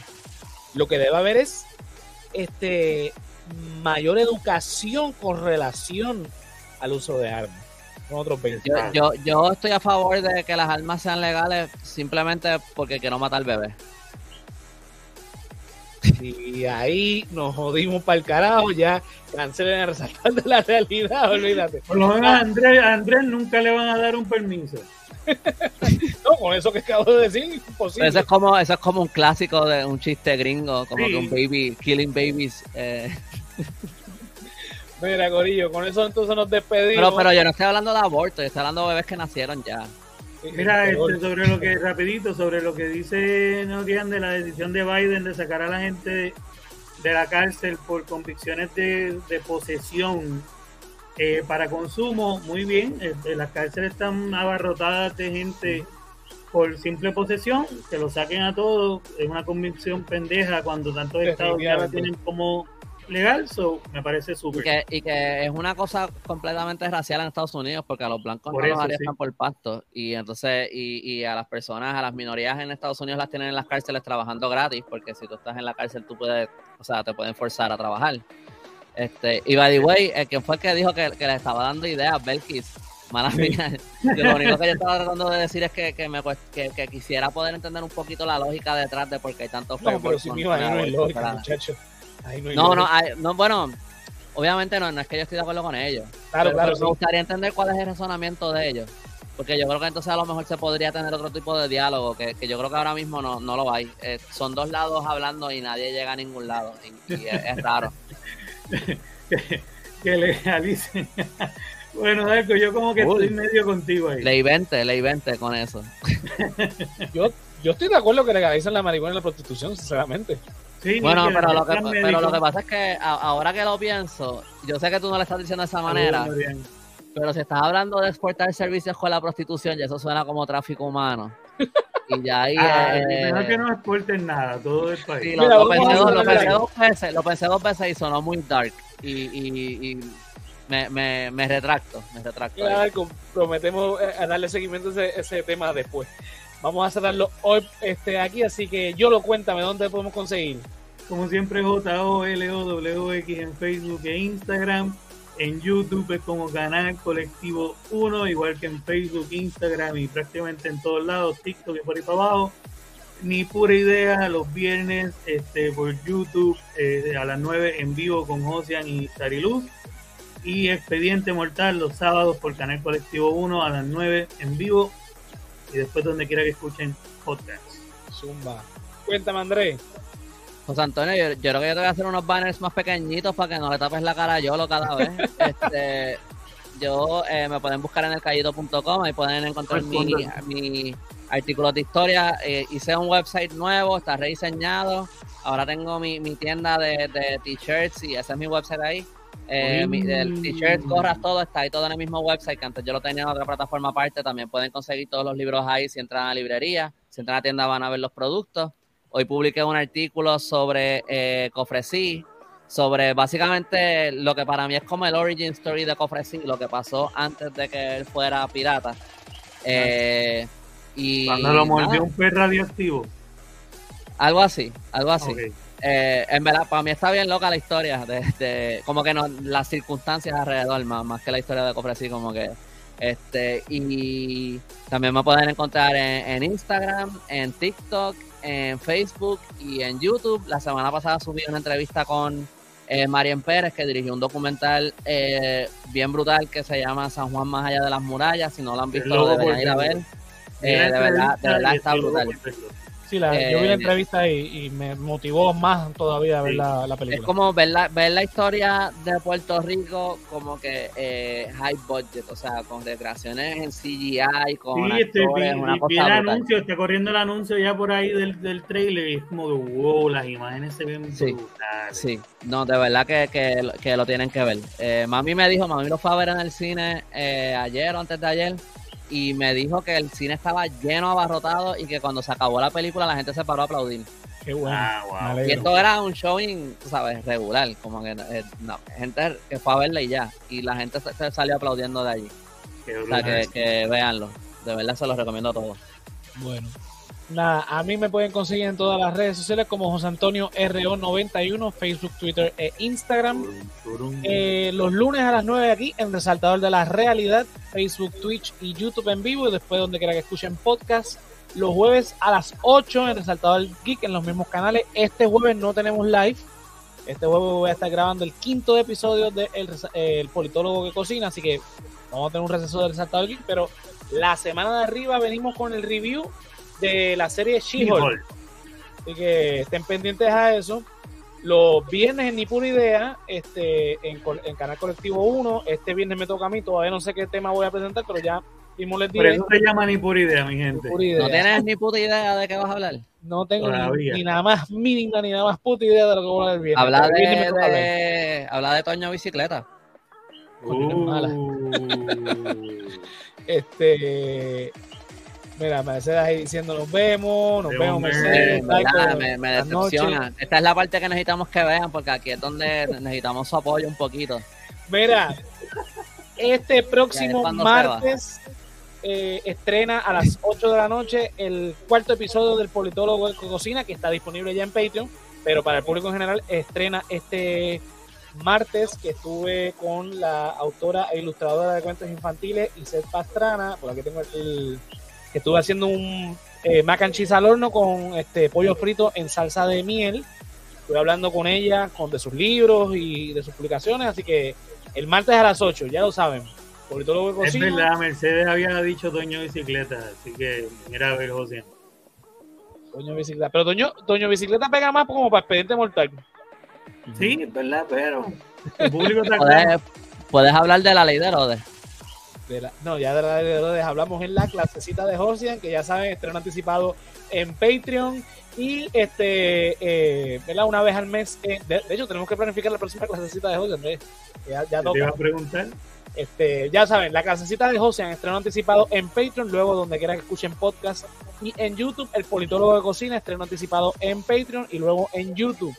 Mira, si quieres ver esos estrenos anticipados, únete a patreon.com slash el resaltador de la realidad. Los tiers comienzan desde un pesito y te unes al correo de Keila Joan, Melissa Meléndez, Ricardo Torres, Mercedes Nieves, Andrés Sanferiu, Joel López, José Ramos, Juan del Valle, Gerardo Monge, José Ramos Vega, Néstor Soto y Yulisa Contreras. Si no nos puedes apoyar de esa manera, mira la tiendita de El Resaltador, www.elresaltadordelarrealidad.com y que hacen tiendas y te llevas los diseños de El Callito, El Hombre Lobo y este servidor. Mira, hay camisas, hay mousepad, hay stickers, hay gorras, hay tazas, hay de todo un poco. Así que nos apoyas de esa manera. Mira, todo nuestro contenido en www.elresaltadordelarrealidad.com, mi blog, la tienda, eh, los podcasts, los videos, todo. www.elresaltadordelarrealidad.com. Así que vamos con los últimos comentarios y nos vamos. Mira, Mercedes ahí riéndose. Dice por acá, pues nos quedamos esperando la luz como San Pedro de los Aguas. Ay, mi madre, se llama Una referencia ahí a la ley de Herodes para la gente que todavía no la ha visto. Está en Netflix, por si acaso. Nada, Corillo. Esto es entonces hasta el próximo lunes. Bye. Nos vemos.